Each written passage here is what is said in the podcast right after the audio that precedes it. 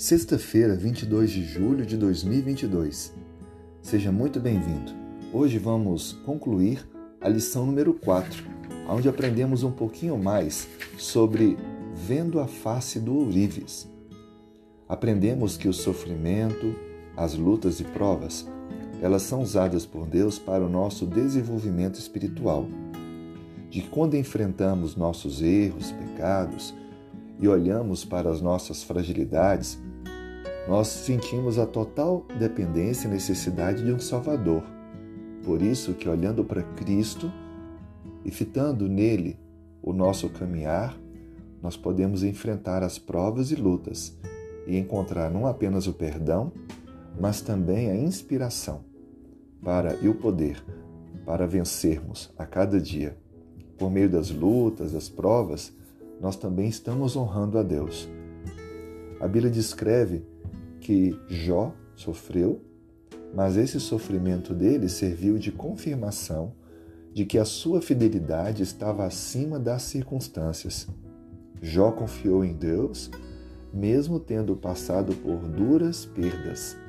Assim como eu e você, devemos manter nossa fidelidade ao Senhor, independente das circunstâncias. As palavras de Cristo expressam o seu amor pela humanidade. Em cada ato, em cada gesto, ele demonstrou o seu amor, preocupação e desejo de salvação. Por isso que a nossa vida precisa ser um reflexo da vida de Cristo, para que manifestemos os frutos do Espírito Santo em nosso viver diário. A sabedoria verdadeira, ela vem justamente dessa maturidade alcançada pela resiliência em meio ao sofrimento.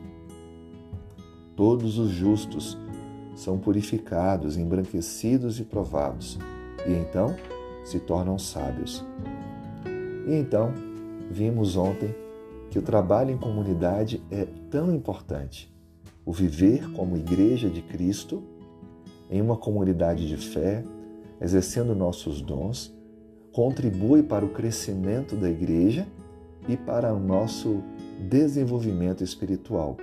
Cada um precisa fazer a sua parte para que o corpo de Cristo avance e cumpra a sua missão.